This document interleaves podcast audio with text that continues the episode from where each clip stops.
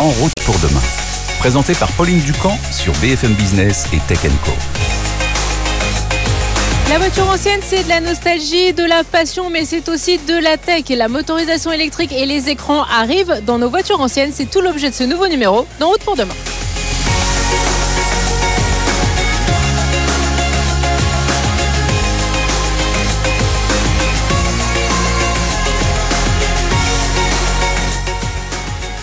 Voitures d'avant-guerre, des voitures des années 80, des voitures sportives. Ici à Rétromobile, c'est le temple de la voiture ancienne. Mais la voiture ancienne, eh bien, elle passe au 21e siècle. Les écrans débarquent dans ces voitures, mais aussi la motorisation électrique. On en parle tout de suite avec notre premier invité.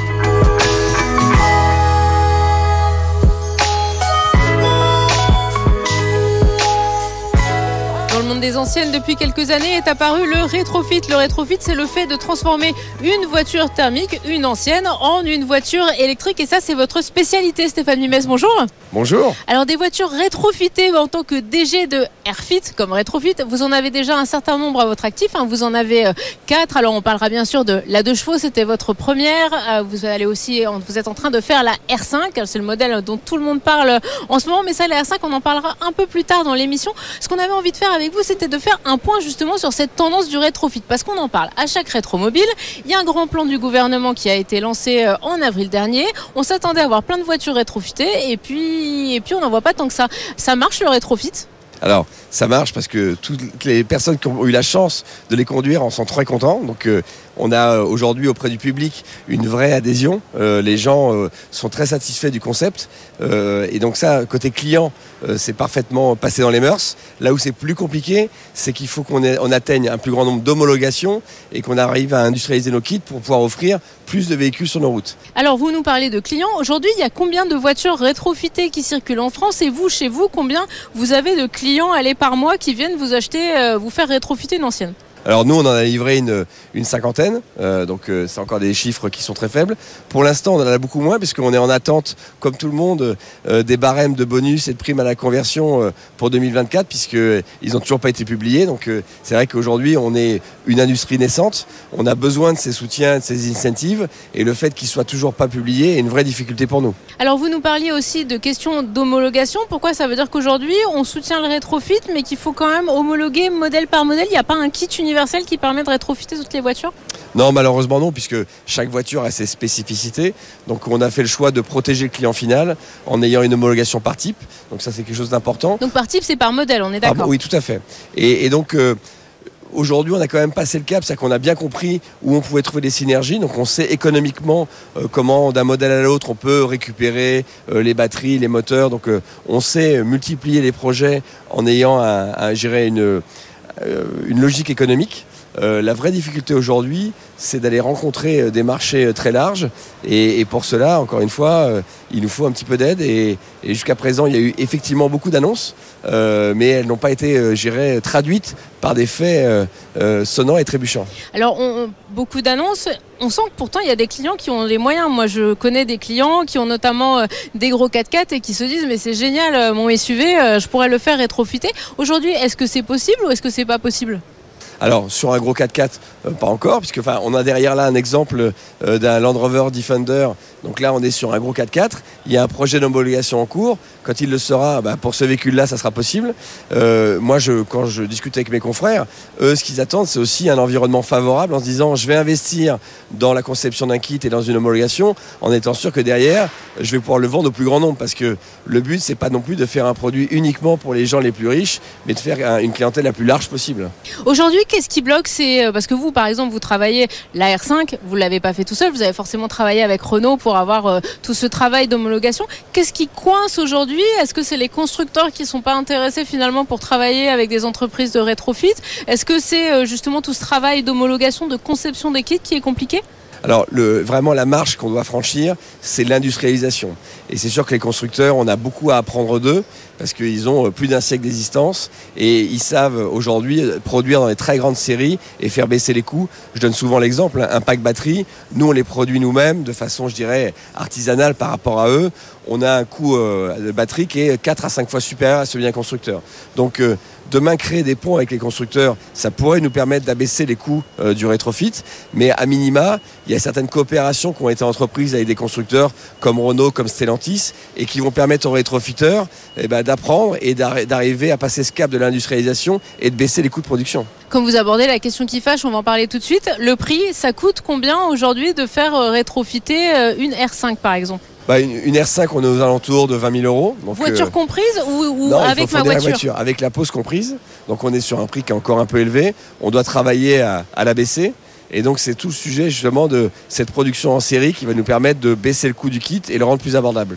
Là aujourd'hui, en termes de population client, qu'est-ce qui est le plus intéressant? Ce serait de rétrofiter plutôt de la voiture de collection, même si je sais que certains vont un petit peu, un petit euh, râler, ou est-ce que c'est euh, de se dire ben, pourquoi pas rétrofiter euh, des Twingo de deuxième ou troisième génération qui finalement en diesel n'ont plus aucun avenir en ville, mais qui rétrofiter pourraient fonctionner? Alors c'est finalement deux objectifs différents. C'est que quand vous gérez rétrofiter une 2 chevaux ou une R5, on est dans le domaine de la collection. Et ce qu'on cherche là, c'est aller euh, séduire les enfants, petits-enfants des collectionneurs. Et euh, c'est là où on veut, entre guillemets, transmettre euh, ces véhicules d'une génération vers l'autre et être sûr qu'ils continuent à rouler. Quand on s'adresse à de la Twingo, même la Twingo In, hein, on est sur des parcs effectivement beaucoup plus importants. Et donc là, on va avoir une logique économique qui est différente, mais avec des clients qui sont différents, qui utilisent leur voiture au quotidien et qui ne sont pas forcément des passionnés. La Twingo In, de toute façon, ça sera bientôt euh, une voiture de collection. Si vous en avez une dans votre garage, c'est plutôt intéressant de, la garder. Dernière question, en termes de bénéfices euh, environnementaux, parce que c'est aussi une critique qu'on vous adresse souvent, il faut rouler combien de temps euh, avec sa voiture pour que justement eh bien, ce, ce rétrofit il soit rentabilisé quand on passe à la production de la batterie, quand on pense à justement la production du moteur, etc. Alors, euh, là on parle d'économie circulaire. Euh, il y a une, seule chose à, retenir, c'est que un kit rétrofit, c'est 50% en émissions de gaz à effet de serre en moins qu'un véhicule électrique. Pourquoi? Parce que dans un rétrofit, on n'envoie pas un véhicule à la casse, donc on économise euh, des gaz à effet de serre euh, sur la destruction du véhicule, donc on redonne une seconde vie à un véhicule existant, et donc il n'y a que la chaîne de traction qui est finalement construite. On ne reconstruit pas un autre véhicule. Donc le, bilan carbone euh, d'un kit rétrofit est très très largement favorable. Le prochain modèle, après la R5, c'est vous travaillez sur quoi? Ah, Sur la Twingo. Ça, la Twingo, je suppose que ça va être une grosse attente c'est une grosse attente, mais avec une clientèle qui va être très exigeante sur le prix. Donc on doit vraiment extrêmement bien travailler euh, nos coûts de fabrication pour pouvoir répondre à, leurs demandes. Merci beaucoup Stéphane Vimez euh, d'avoir été euh, avec nous aujourd'hui. On continue de parler de rétrofit et cette fois-ci on va aller dans la technique. On va justement aller décortiquer cette R5 rétrofitée avec Julien Bonnet.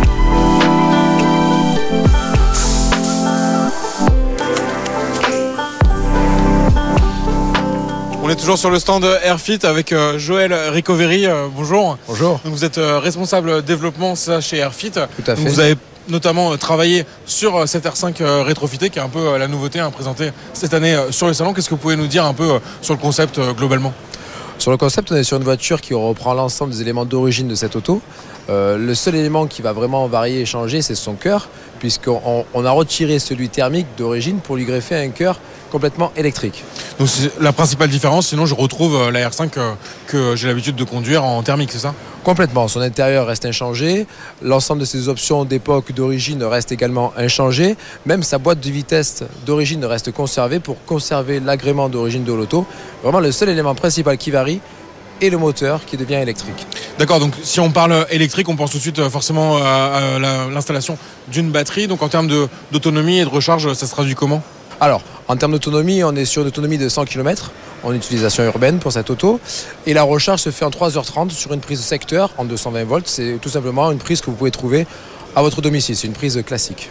La batterie, elle prend forcément un peu de place. Il y a un compromis qui a été trouvé quand même euh, au niveau de cette R5 Alors complètement. La batterie, c'est clair qu'il fallait pouvoir la loger dans la voiture. Elle prend la place principalement du coffre. Il reste un petit peu d'espace, mais pas mal d'espace euh, est, pris par la batterie.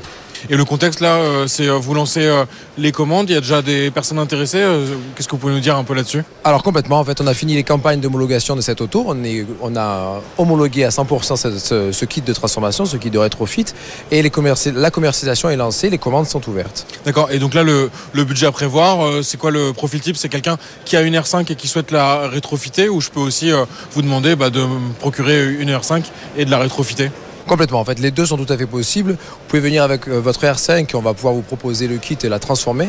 Euh, et puis aussi, on peut vous trouver une R5 et vous la, vous la composer comme vous souhaitez, dans les définitions que vous souhaitez, et là, évidemment la transformer en version électrique. Et en termes de budget, du coup, le... il faut compter à peu près euh, Alors. quel budget? Si on se base sur la transformation stricto sensu d'une auto que vous nous apportez, euh, le prix sans aide d'État est de 21 900 euros. À cela, vous pouvez bénéficier d'aides nationales qui euh, s'élèvent à environ 5 000 euros. On attend les aides pour 2024, qu'elles soient, qu'elles soient publiées. Vous avez aussi la possibilité de bénéficier d'aides régionales qui peuvent aller jusqu'à 6 000 euros. Par exemple, en PACA, les aides s'élèvent à, à, à 6 000 euros. Et aussi bénéficier d'aides lorsque vous êtes en ZFE de 1 000 euros. Donc, c'est des choses qui sont intéressantes pour pouvoir accéder à une telle transformation. Donc vous m'avez dit on touche pas à l'intérieur, mais par contre si j'ai envie de personnaliser l'extérieur ou l'intérieur, ça c'est quelque chose que vous pouvez proposer comme prestation par exemple? Complètement. La limite sera votre imagination, la couleur, la sellerie, ce que vous souhaitez. On peut pratiquement vous faire ce que vous souhaitez sur l'auto. Bah, merci beaucoup euh. Joël euh, Recovery. Et puis ben on change euh, de stand, on va juste à côté finalement chez Renault hein, qui s'apprête à lancer aussi une R5 euh, 100% électrique, mais cette-ci elle est toute nouvelle et on en parle tout de suite avec Arnaud Belloni, le directeur monde du marketing de Renault.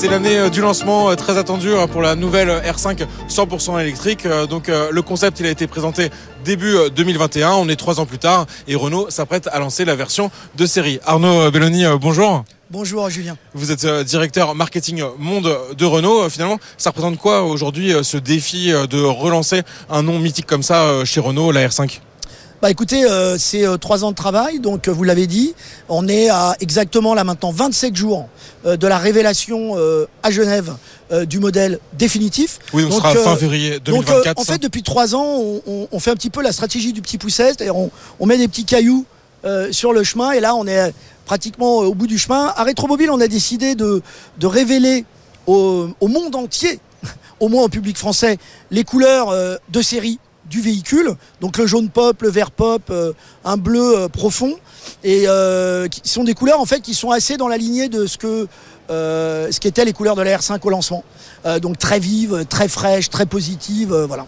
Donc on retrouve cet esprit années 80 dans ces couleurs. C'est la volonté vraiment avec ce, ce modèle. euh, Plutôt même euh, carrément même années 70. Ah oui, on redescend même euh, d'un cran euh, euh, en arrière.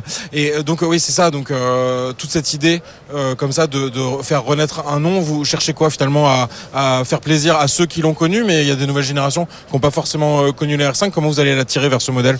En fait, le- en, ressuscitant les, euh, icônes, euh, on a un très fort raccourci émotionnel. C'est-à-dire pourquoi on se casserait la tête à sortir des voitures euh, que les gens veulent pas, alors qu'on a dans notre histoire des voitures que les gens veulent.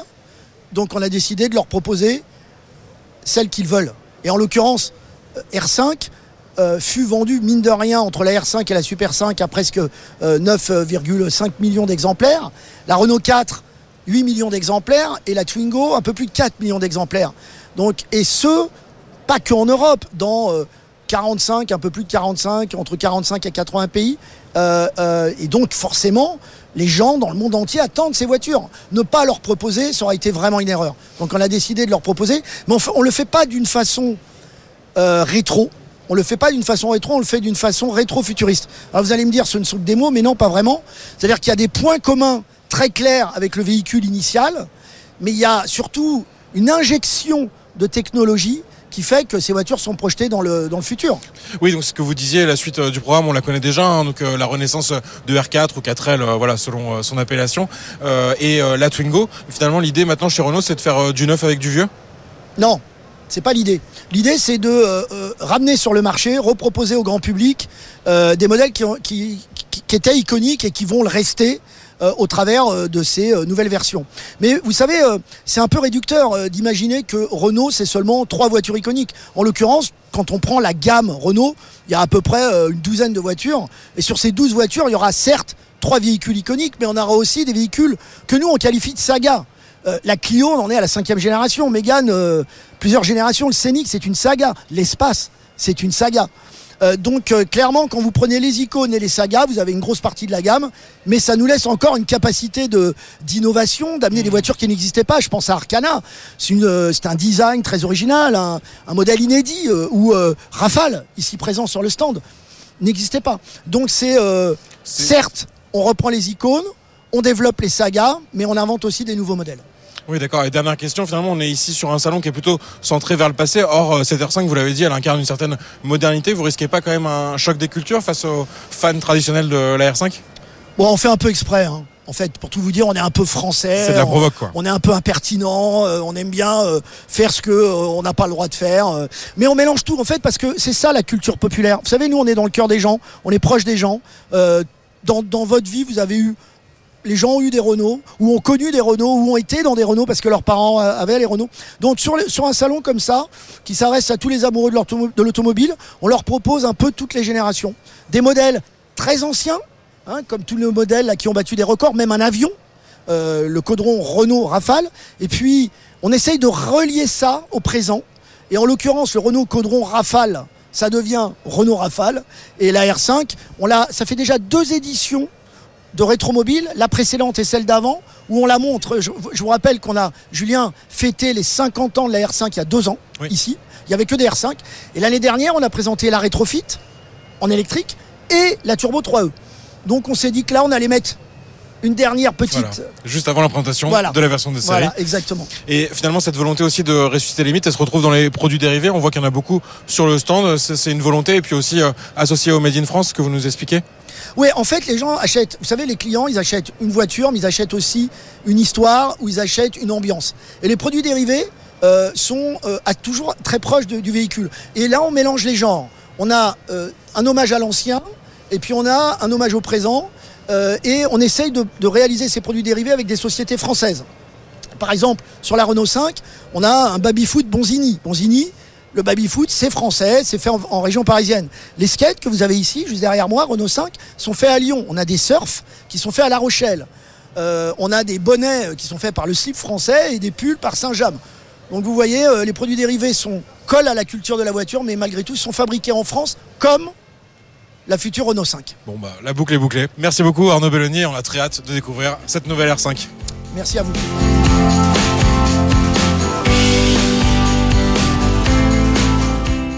Termine notre émission hein, sur euh, la tech et les anciennes pour parler écran. Et oui, les écrans arrivent dans les voitures de collection. Alors si certains d'entre vous vont sauter au plafond en entendant ça, en fait, ça peut être pratique. Et on va le voir ici chez Porsche. Bonjour Francesca. Bonjour. Francisca Legusquet, responsable du marketing euh, SAV classique et lifestyle. J'espère que je me trompe pas parce qu'il y a beaucoup de choses dans votre, dans votre titre. Chez Porsche, dans les 911 de collection, on installe des écrans. Alors, est-ce que vous pouvez nous expliquer sur quel modèle on peut euh, avoir ce nouveau service? Alors en fait, notre PCCM+, donc le Porsche euh, Communication Management System, est disponible dans toutes les 911 classiques, euh, donc euh, de la type F jusqu'à la 997 désormais. Euh, et en fait, ça vous permet d'avoir l'intégralité des informations. Mais c'est pas que sur les 911, c'est également disponible dans les Cayenne de la première génération. Donc, ça veut dire que je viens par exemple avec ma 964, je viens avec ma 911T et à la place de quoi? De l'autoradio, vous allez installer en fait un écran? Exactement, en fait, ça vient exactement euh, dans le même emplacement. Donc, euh, c'est un montage qui se fait euh, également sur les euh, haut-parleurs, par exemple. Donc, vous avez le son de votre euh, autoradio désormais euh, avec Apple CarPlay, par exemple, pour euh, écouter votre playlist. Ouais, donc connectivité au smartphone qui, va, qui va avec. Mais alors là, les puristes vont hurler. Une voiture de collection, c'est fait pour justement être la plus, hor- enfin, la plus authentique possible. Comment, comment on explique que vous vous soyez dit, bah non, en fait, il faut installer des écrans dans, les, dans les anciennes? Alors, en effet, beaucoup de nos clients souhaitent utiliser leur véhicule au quotidien, donc avoir euh, la connectivité euh, GPS, euh, Bluetooth dans un véhicule ancien, ça est devenu indispensable. Et bien sûr, on a fait attention de garder le design de l'époque, donc en fait, ça se voit façon euh, très sobre. Euh, et euh, bien sûr, si un jour vous regrettez, mais ce que, qui est jamais arrivé, vous pourrez toujours revenir en arrière et réinstaller le- le- l'autoradio d'origine. Donc finalement, si on parle en termes de valorisation, on se dit que si on a une voiture matching numbers, matching colors, même si on installe un écran, à la revente, pas de différence. On reste, on peut l'enlever, on peut conserver l'ancien autoradio et le remettre, ça pose pas de problème. euh, Exactement. Et euh, c'est une pièce d'origine Porsche, donc en fait, euh, c'est certifié comme toute pièce aujourd'hui. Il y a beaucoup de clients qui vous demandent justement cette modification esthétique et technologique. Alors oui, c'est aujourd'hui un de nos best-sellers dans les accessoires classiques et ça nous a permis aussi de parler à une clientèle plus jeune qui l'utilise vraiment, par exemple, leur 996 ou leur Cayenne 1 euh, au quotidien. Oui, j'allais vous demander justement, c'est pour conquérir de nouveaux clients, c'est parce que finalement aujourd'hui, bah, on peut marier les deux, on peut marier l'ancien et la technologie. Alors je pense que c'est un peu les deux parce que d'un côté euh, il y a beaucoup de clients qui demandent d'utiliser leur véhicule euh, et euh, c'était peut-être plus up-to-date euh, d'avoir pas Bluetooth, Apple CarPlay ou Android dans son véhicule et aujourd'hui bah, ça permet aussi d'avoir de- des jeunes qui qui décident d'acheter une 911 classique pour se faire plaisir, rouler au quotidien avec. On, a cette possibilité d'écran. Euh, C'est quoi les prochaines modifications comme ça techno que vous allez amener euh, sur les anciennes? Alors il y a également euh, les projets par exemple pour des phares à LED euh, sur certains modèles parce que ça peut être euh, aussi une que- question de sécurité euh, aujourd'hui pour des clients qui roulent beaucoup avec leur véhicule ancien. En tout cas, toutes les nouveautés seront toujours dans l'esprit euh, de nos véhicules classiques euh, en liant euh, innovation et tradition. Et alors dernière question, bon on est chez Porsche donc ça doit quand même avoir un certain coût d'installer un écran. Combien ça coûte de mettre un écran dans une 911 Alors pour les tout premiers PCCM, donc en fait ça commence à partir de 1300 euros hors montage euh, et pour le PCCM donc euh, c'est environ 1500 euros hors montage. Merci beaucoup Francesca Legusquet d'avoir été avec nous dans En route pour demain.